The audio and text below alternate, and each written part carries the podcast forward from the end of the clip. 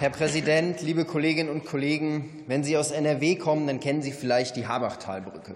Das ist eine Autobahn bei mir in Aachen auf der A 544, die bereits jetzt in eine Richtung gesperrt ist und bald gesprengt werden muss für einen Neubau. Die Leidtragenden, das sind die Pendler aus Aachen, die Unternehmen in der Region. Und der Unmut bei uns in Aachen ist riesig. Und das zu Recht. Denn Verkehrsminister der Vergangenheit hätten hier viel früher ansetzen und vernünftig sanieren müssen, um dieses Chaos zu verhindern. Die Habachtalbrücke ist aber nur ein Beispiel.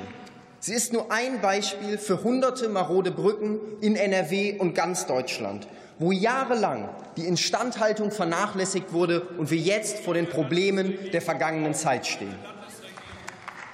Die Rahmentalbrücke, wir haben sie heute gehört, sie ist zu einem Symbol geworden für die gescheiterte Verkehrspolitik, die Sie in diesem Land gemacht haben.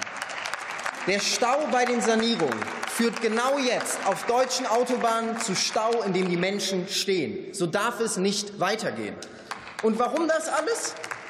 Weil die CSU lieber Einweihungsbändchen auf bayerischen Autobahnen durchschneiden wollte, als sich um Sanierung zu kümmern.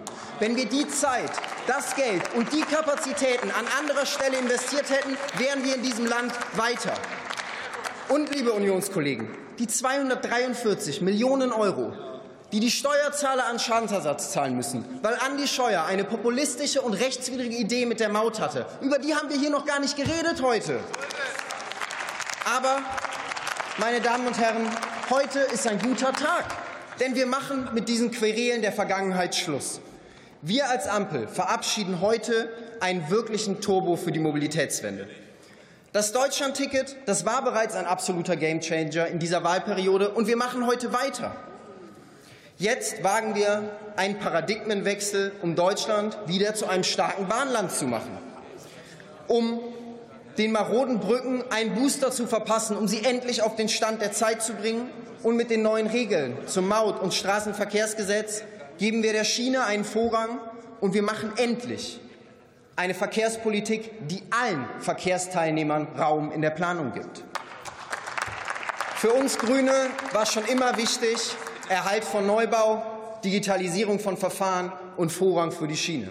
Und wir geben hier und heute mit den Verkehrsgesetzen im Deutschen Bundestag einen Schritt in diese Richtung.